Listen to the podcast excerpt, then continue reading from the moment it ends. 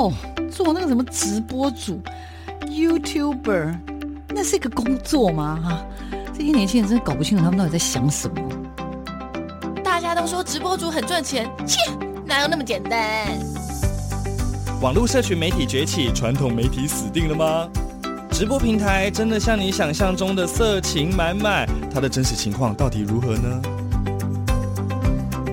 哦，个子又不是空气，怎么会外泄？哎呀，只要值钱吗？通通送你啦，随便啦。世界上没有绝对安全的系统，而人性是最大的漏洞。时下你不可不知的科技应用与社群发展，科技社群敲敲门。带你推开趋势的大门。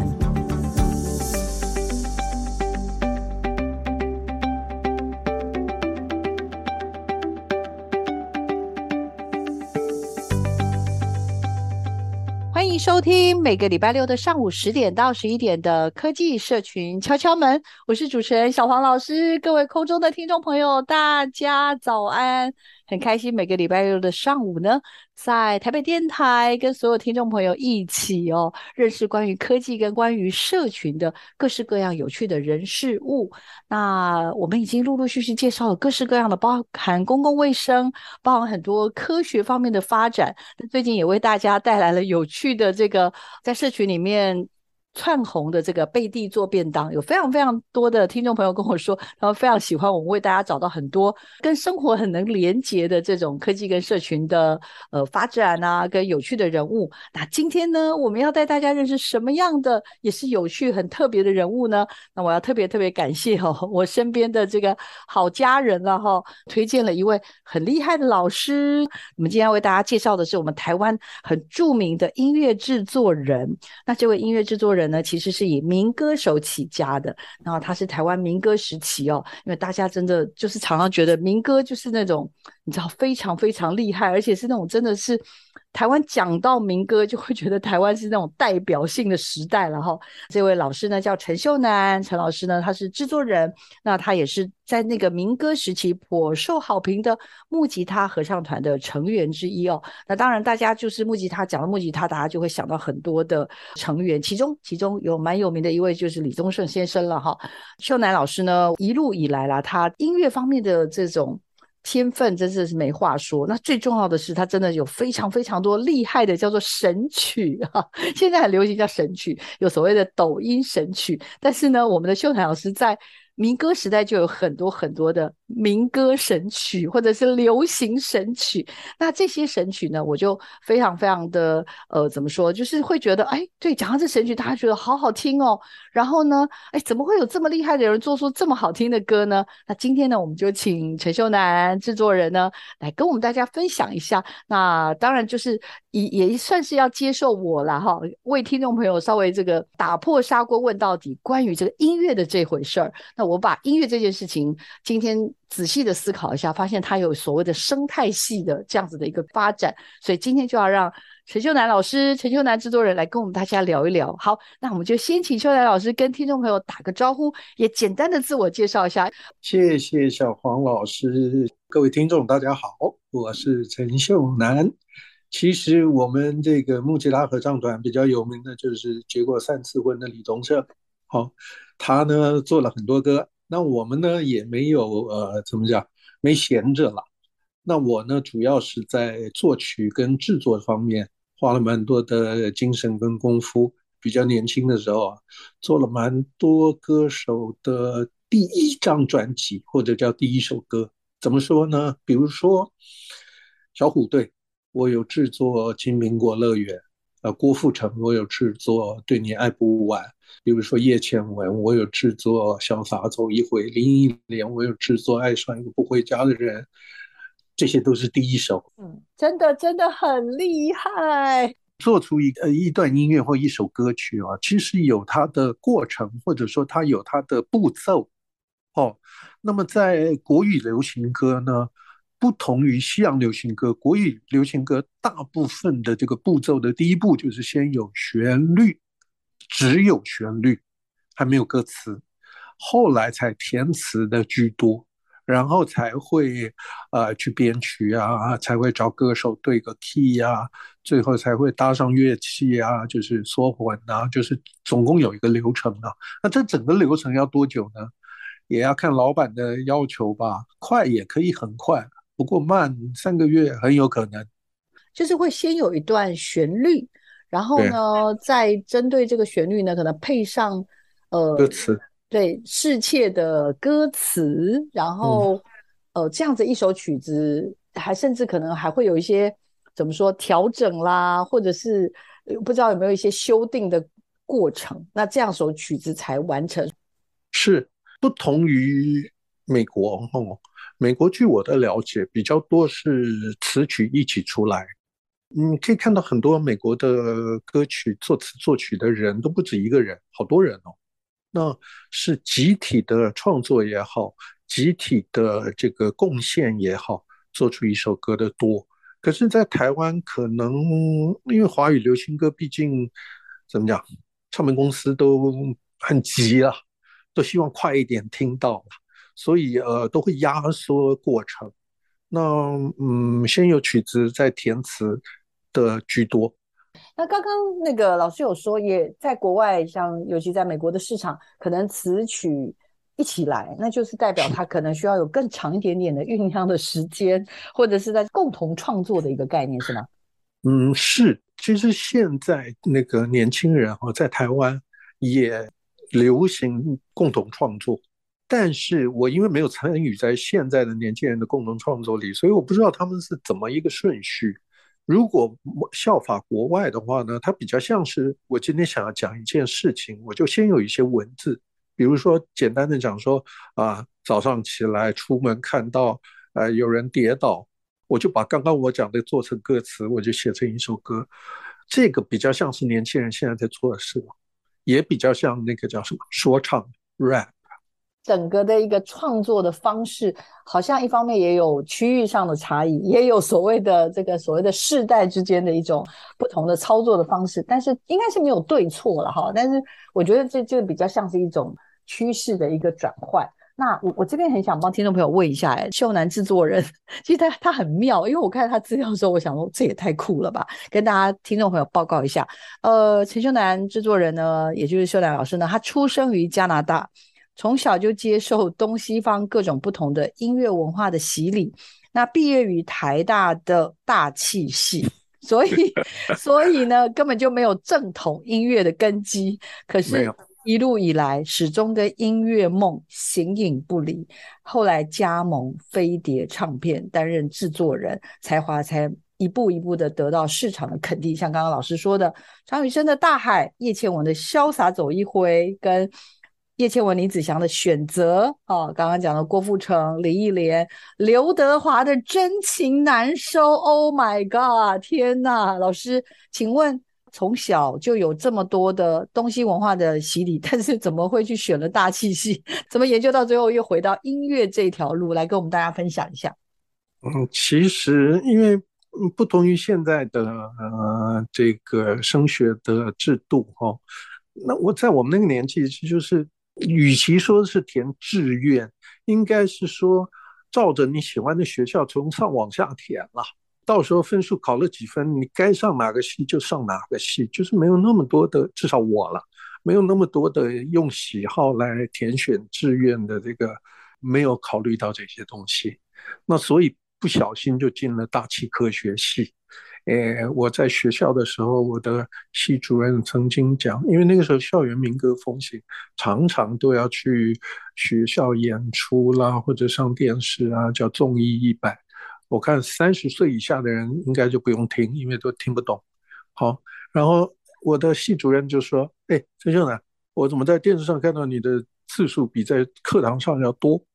确实是这样，我翘了很多课，这样子。好尴尬，对吧？对啊。”对啊，但是就是没有兴趣嘛，对于大气科学啊。嗯，那我其实有参加吉他社，可是，在退伍之前，我其实不知道我要做这个行业。我是退伍那个月，我还在想说，糟糕了，这个月就要退伍了，我怎么办？我要做什么事情？那因为我们有很多同学退伍就会出国进修嘛。呃，不管是转系的也好，同一个科系的也好，都会出国了。那我也没想去出国啊，因为我就书没有念得太好，所以就哎，有刚好有朋友说有个唱片公司有个缺，你要不要来？我就去了，去了就一直到今天，也没后悔过这样子。所以看来，这个音乐的这样子的一个 DNA 或一个细胞，已经在你的某一个时间点。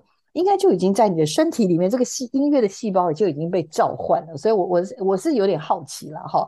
然后，当然就是像刚刚所说，也也也喜欢练吉他，就是因为民歌当道嘛，所以就常常有机会又是参加了。那时候应该就是是木吉他了吗？还不是？还不是，好像是考上大学的那一年有参加金韵奖，就是一个比赛嘛。哦、然后因为金韵奖进入金韵奖。才进入了这个叫新格唱片，才认识了其他届的金韵奖的金韵歌手，里面就有木吉他。为什么呢？因为木吉他有看五个人，然后有一个键盘手，算键盘手吧，要去当兵，我是去顶替的，那我就顶替了，所以就变成木吉他的一员。然后刚好那个时候木吉他要出一张唱片，叫散场电影的唱片。所以呢，跟着大家走，就走到今天这样子。散场电影的时候，那个当兵的那个江学士啊，那个团员也有回来拍照，所以散场电影的封面照有六个人。请问老师，那个音乐的 DNA，那个音乐的细胞被召唤。你大概什么时候发现啊？那种感觉是什么？因为我真的还蛮想替呃收音机前面的听众朋友，或者是有家长，或者是有老师问一下，因为我觉得最怕人家说这个是天才型的选手。这种天才型的选手当然也是不错了，但是毕竟是少数。我知道大部分还是苦练来的。来，请教老师。其实我们生长的环境哦，嗯、呃，我说我那个年代跟现在。年轻人不一样的地方呢，是在我们那个年代有一个叫盗版，那盗版的公司呢，都会把呃美国也好，日本也好，最精良的、最畅销的歌曲集做成集锦，然后贩卖给我们。所以我们听到的歌，从小啊，就是听到的歌曲已经是呃美国市场、日本市场筛选过的呃排行榜的歌曲。所以我觉得我们占了一个优势，比现在的年轻人呢。现在年轻人打开电脑呢，全世界的歌都可以听到，可能有好听的，可能也有难听的。那我们有这个优势，所以在我们那个年代所做出来的、创作出来的华语流行歌呢，好像我觉得比现在的华语流行歌要好听一些。这样子，那 DNA 这个事情不敢说了，不过呃，从小是。我们家三个小孩是学钢琴的，有去一个叫和和音乐教室去上课学钢琴，然后在家里呢是有呃，我妈妈喜欢听古典音乐了，所以是常常可以听得到古典音乐，所以这些大概都有帮助吧。嗯，没错没错，所以呃，人家说的胎教或者是家教或者家学渊源，好像还是这个还是一个基本款了哈。但是制作人应该是。就是发现自己是喜欢音乐，然后读书，当然也不是说真的不会读啦，不会读还是考不上台大的啦哈。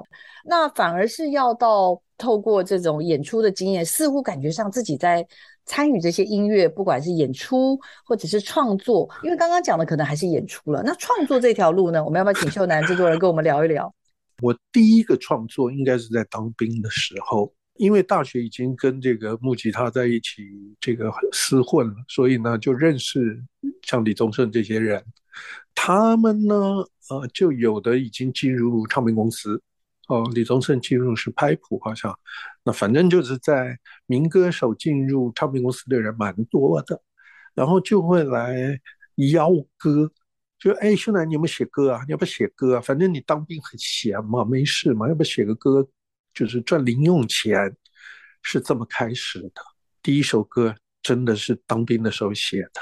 那那个时候的那个录音的器材啊，很简陋，不像现在有电脑、有有软体，没有。那个时候好像就是一个叫我们叫四轨机了，就是可以录四个轨道。然后如果轨道更多，就要叠，啊，一个一个叠起来。总之很辛苦，可是做的挺开心的。作曲是这么来的。后来到了飞碟的时候呢，我不是飞碟的主力写主打歌的人了。一开始，那中间为什么呢？也是因为歌手太多，出片太频繁。我们公司有个很厉害的叫陈志远陈老师，一个人写不了那么多歌。那飞碟也跟其他的公司一样，也有用一些翻译歌，就是日本的翻译歌，比如说像我刚刚说的制作的《我进苹果乐园》，我制作的《对你爱不晚安》，这些都是日本的翻译歌。那这些歌也不够用啊，怎么办呢？自己下来写，是这么开始的，这样子。好有趣哦！第一首歌是为了赚零用钱，是。后来是因为歌手太多，然后歌不够用，是吧？对。那我要请教一下我们的秀楠老师，请教你有印象吗？你第一首歌是什么？然后我这边看到的第一首歌资料上显示的是。黄莺莺，哇，这个我怕那个年轻的听众又不知道是谁了。可是他是我们那个年代很重要的人，救命啊！拜托大家，赶快去查一下。第一首歌哦，其实我不记得歌名了。原因是这样，就像我刚刚跟各位分享的，就是说，呃，我先写旋律嘛。那我先写旋律以后呢，写歌词的人拿去写歌词嘛。那通常那个就不干我事了。哦所以那个歌词写成“我爱你”还是“你爱我”呢？我也不知道。那总之呢，唱片公司喜欢拿去了，我就拍手。为什么？因为就可以拿到这个零花钱啊，就这么简单。那第一首歌，我如果没记错的话，是写给四海唱片的一个乐队，叫 A to Z，好像啊，已经解散。黄莺莺是后来写的，一九八七年。黄莺莺的《雪在烧》，叶欢的《因为爱你》，还有姜育恒《一世情缘》，还有王芷蕾、王杰。Oh my god！真的是听众朋友，你们有没有觉得很厉害？跟姜育恒的《跟往事干杯》，叶欢，还有小虎队，还有。好多好多，王杰，这是姚代伟、红孩儿，这感觉像是那个 时代的眼泪嘛，时光的眼泪啊。蔡幸娟，然后哎，真的很多哎，郭富城、林子祥等等这些，林忆莲、伊能静等等，林志颖，我可不可以请教一下？哦，对，还有张雨生的《大海》，对不对？这些都很厉害啊，苏有朋等等，哇，真的是太厉害了。可不可以请教一下？秀男老师，我刚刚有说了，就是因为后来就变成，你知道吗？像这个，你看仔细看，有时候你一个月之内可能有要制作，不是只是作曲，然后让人家填词，你后来都是已经是制作人了。那制作人一首曲子，可能当然就是拼一点了哈，可能一天两天几天把它拼完。可是制作人这档子事儿，就好像就复杂很多。要不要跟我们也分享一下，从作曲？到成为制作人，这中间这个感觉上又是一个很重要的一大步，可以跟我们分享一下吗？呃，飞碟在当时是一个就是做的还不错，挺大的公司了。那挺大的公司就有一个好处是什么呢？资源很丰沛。什么资源呢？比如说，呃，花钱他不怕。第一个，第二个，他有挺多那个叫什么周边的人才，比如说。因为当时在台湾的编曲，大部分的人都被台湾的唱片公司就是占据了，排队了。我们去排队，可能说：“哎，对不起，可能要一个月以后才能编到我的歌。”那老板都不干了，什么等一个月编曲不干怎么办呢？我们就去签了新加坡的编曲，就是独家的签约的。别的事情不可以做，只能帮我们公司编曲的。我们签了三个，我在新加坡，这个也是增加速度的一个方法。那我呢，就是我也平常没事，比如说人家写的歌来，我听听觉得还还行啊，然后就先签约，先把它买下来。好处是什么呢？就是万一要开始筹备一个新的专辑的时候，十首歌嘛。主打歌当然要花一点心思去捏造，可是其他的这些，我们自己当时称之为配菜啊，那就是平日收集来的一些歌，还不错的歌，就东挑挑西选选。所以我打开抽屉呢，里面有蛮多歌的，都已经是签了约买下来可以用的一些词曲放在那里。那因为有这些东西，呃，有备用的词曲配菜的，有这专任的编曲在等我们。公司对于这个呃花费没有太计较，所以可以做得比较快。所以最多的记录哈，我有一次一年有制作十张专辑，一百首歌，破了我个人的记录。真的太惊人了，应该这么说。就是而且那个年代还没有电脑，哦、那个年代还得要什么都是真的。大部分都是真的，哦、纸笔类的东西还是居多，对吧？也没有办法像现在，对不对？赖来赖去的，什么等等，拍照扫描什么都不行。哦，那个蛮痛苦的，因为我说了，编曲在新加坡嘛，我们也没有没有没有什么 line 啊，没有啊，没有 email 啊，那怎么办呢？我们只能把卡带寄去给他，还要花个几天他才会收到，然后他编完之后录录在一个。这个当时的录音带哦，也不是现在的数位，是类比的，是一个两寸的录音带，很大很重。过海关，台湾的海关会问这是什么东西，因为很少看到。那总之很多的故事，以前跟现在真的差不多。真的好有趣哦，老师都没有人找你写那个，就是把你这些东西把它文字化吗？真的很有趣耶哈。好，那听众朋友，不晓得你今天目前为止听到有没有觉得？小王老师在帮你们捞到一个很厉害的人，陈秀男老制作人，也就是秀男老师呢。他其实呢，就是刚刚讲的，真的是音乐天赋很好，而且呢，在这个毕业之后没多久就从事音乐的创作，一直到现在。我现在不能透露他几岁哈。然后呢，后来后来，秀男老师呢也自主制作公司，成立这个制作的这样子的一个工作的团队。坚持对华语的流行音乐的这种理想的性格，使他使我们这个秀男老师对于这些幕前幕后的新人真的是栽培不遗余力啊！至少我在很多的这些网络资料的查找里面，大家都认为秀男老师你创造出了影响全世界华人的当代歌曲，哎，人家给给你非常非常高的评价。还有一句很厉害的话，叫做“只要陈秀男敢赌的艺人”。他就不会让你输，所以歌手们就排队等待秀男老师点头，源源不断的好歌就会被香精打造到市场上。所以呢，老师的作品也不仅在市场上一大放异彩，也在台湾的金曲奖得过无数的光荣肯定。哎，老师，刚刚那句话，陈秀男敢赌的艺人，他就不会让你输。我的天哪，老师，这中间的那个怎么讲？很特别的那个。会红的密码到底是什么？我其实今天最重要就是就是要问这件事情。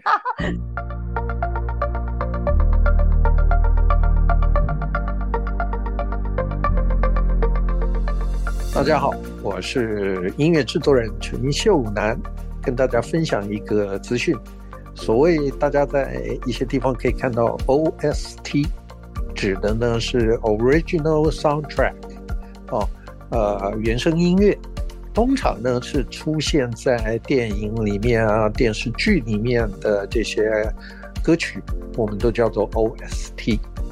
这样大家知道什么叫 OST 了吗？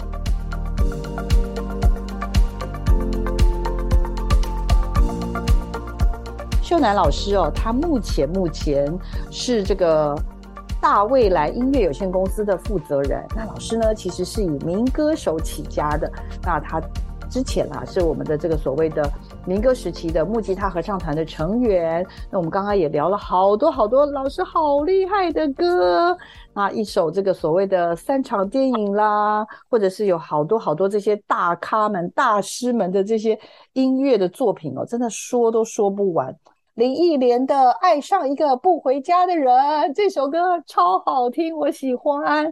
还有呢，哎呀，这个这个，我们的姜育恒先生跟往事干杯，你看看有没有很厉害？哎，真的是太多太多脍炙人口的歌了哈。然后我相信啊，对老师来说，就是凡走过必留下痕迹嘛哈。当年做音乐，我觉得比现在好玩，因为当年没有电脑，所以呢，真的是。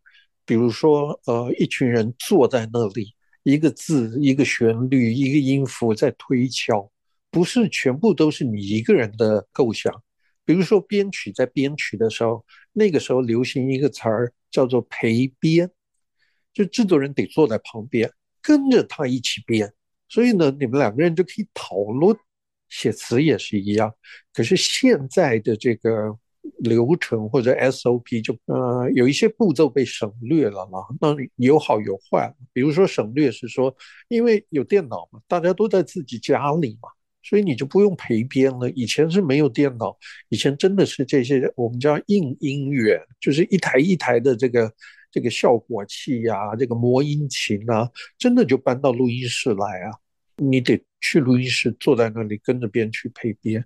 现在因为大家都在家里了，所以他编好了给你听，减少了这个一起讨论碰撞的这个火花的这个机会，所以比较可惜了。我觉得现在。老师真的不会有长枯思竭吗？因为我看到那个秀兰老师的这样子的一路的这样子的一个努力，我会忍不住问这个问题。而且，如果如果像我们刚刚说，从一九八七年哦，如果就从这个应该是飞碟时代了哈，一路一路到二零二二年，秀楠老师的创作都没有停过。到今年目前我看到就还有五部的作品，只是这个作品当然就是他面向的是比较华人的世界的一些一些作品了哈。那我这边还是要忍不住问一下秀楠老师，就是请问老师，你会有那种感觉，觉得算了，太累了，我不跟了吗？其实蛮早就觉得什么呢？就觉得自己的这个也不能说能力，应该说知识不足。这个有，比如说哦，因为我就说了，我们不是音乐学院毕业的，没有深厚的古典钢琴的底子。所以，当别的人写出一首歌，哦，那时候感觉正是很深的是这个，呃，以前有一首翻译成翻唱的韩国的一个电影主题曲，叫《I Believe》哦，《I Believe》。我那时候听到那歌的时候，我就觉得哇，这歌写的真好，我怎么写不出来啊？这是我常常问自己的一问一个问题。那真的就是因为哦，没念过书，没念过乐理，这个方面的不足让我很困扰。然后年纪一大把了，也不太可能又回去念书啊，只能这样自己慢慢的摸索，也不知道摸索的结果怎么样。但是这个是当时觉得的事情，好像也是会有一些些觉得，有时候会有一些瓶颈，但是呢，这个瓶颈呢，又没有让老师就是真的。就放下一切就不做了，因为甚至老师有段时间也到中国的内地去发展，然后也在那边培养了一些音乐方面的这个伙伴。然后这三四年呢，又因为家里的关系呢，回来跟女儿有花多一点的时间相处，也又回来台湾，然后继续做一些这个音乐方面的一个养成的工作。所以我自己啦，就是真的会非常非常的佩服。我想要问你一个问题是。那我先请教我们的秀楠老师，就是当你面对一个即将成为艺人的人，嗯、通常通常你大概会怎么去认识这个人，然后甚至去做出一些判断？当年哈，在台湾做华语流行音乐，我觉得是呃比较幸运的，原因是因为呃在台湾这么小的两千多万人的土地上。大众媒体或者说电视台三台，那个年代我觉得好像还没有公视，只有三台，华视、中视、台视。广播电台只有两个，对于唱片公司来讲，一个就是中广，一个呢就是 ICRT，然后有三个报纸，哦，就是媒体是有限的，然后听众呢是要。透过这些媒体，我刚刚讲的电视台、广播电台、报纸，知道这个叫王杰的人出了一张唱片，这个叫谁谁谁的出了一张唱片。然后呢，隔一夜之间，就今年初，明天，所有台湾两千多万人都可以听到这首歌。比如说，我们有电视的 MTV，啊，截取了，比如说四十五秒的 MTV，所以。在这种可控制的媒体之下呢，歌手比较容易出来，所以才有隔夜红的这种成功的案例在当时。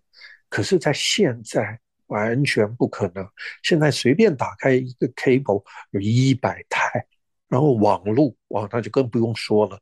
呃，社群媒体又太多了，所以我就说了，这个不可复制。当年只要有还不错的歌，相当水准的歌，透过刚刚讲的媒体的这个宣传呢，很容易知道，就一翻两瞪眼，今天出牌，明天就知道中了没中，中了没中，一下就知道了。那刚刚讲的，如果有一个艺人站在我的前面，第一件事情在当年要做的事情，叫给歌手做定位。那这个定位呢，在当年呢也算难了，应该说是最有挑战的，就是这个阶段。为什么呢？因为定位清楚了，才会知道要给他什么样的歌。比如说，站在我前面的是一个长得很帅、坐摩托车泼水红的，叫郭富城，可是不太会唱歌哎，唱歌还有广东腔哎，怎么办呢？哦，他的长项是跳舞。他是香港 TVB 的 dancer 出身，所以呢，就要给他一首可以跳舞的歌。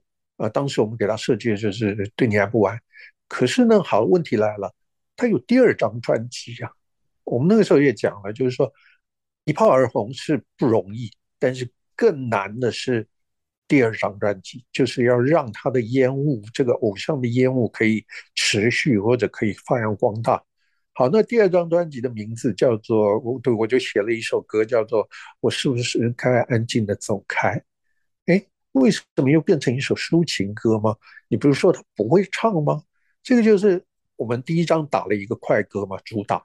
我们第二张就要换一个路线，就要打一个抒情歌。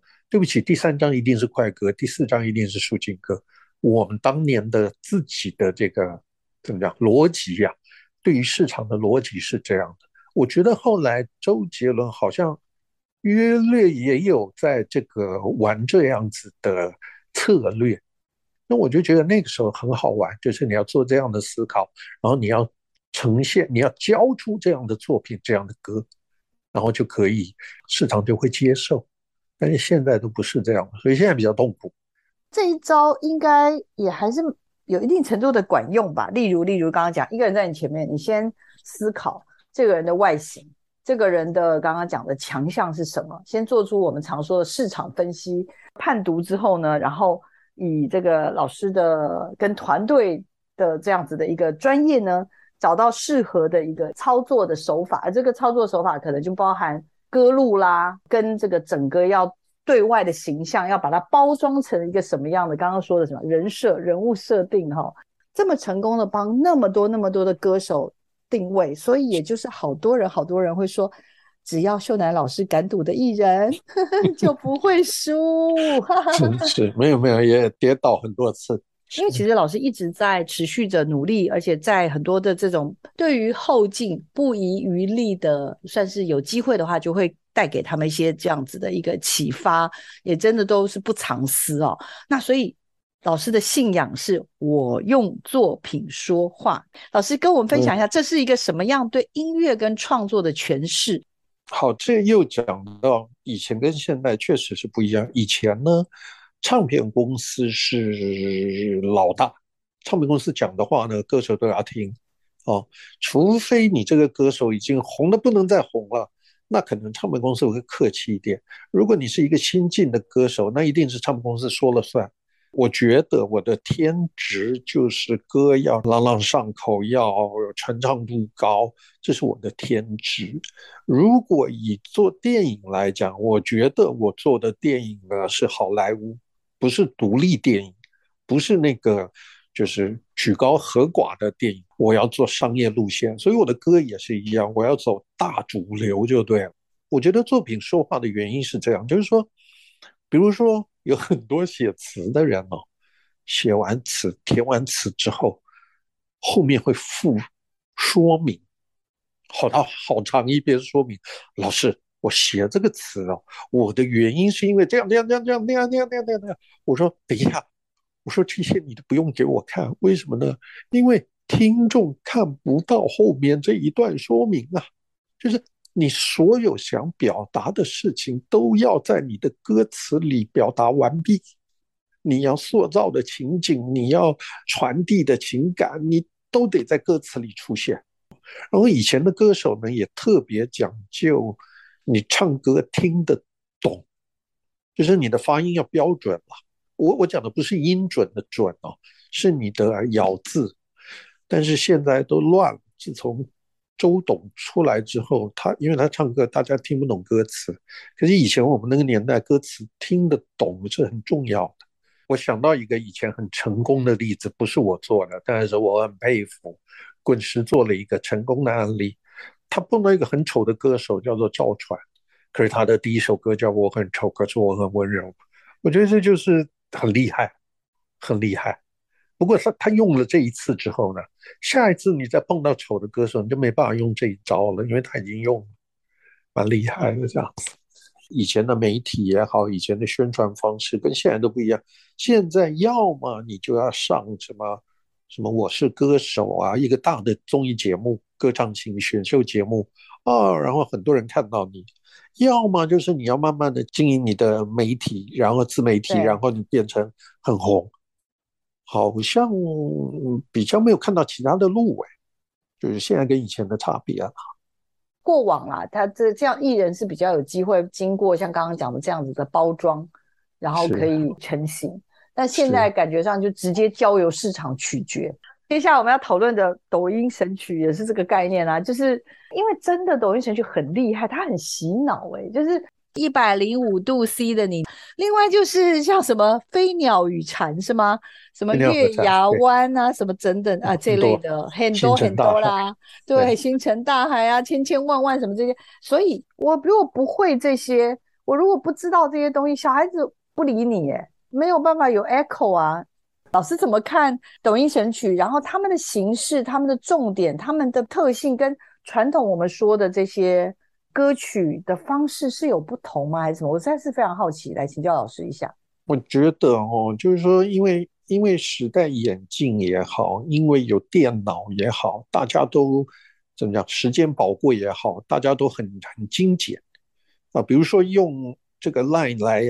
就不太像两个人打电话可以聊半个小时、一个小时，可能就是一句话、两句话就要把重点说完这样子。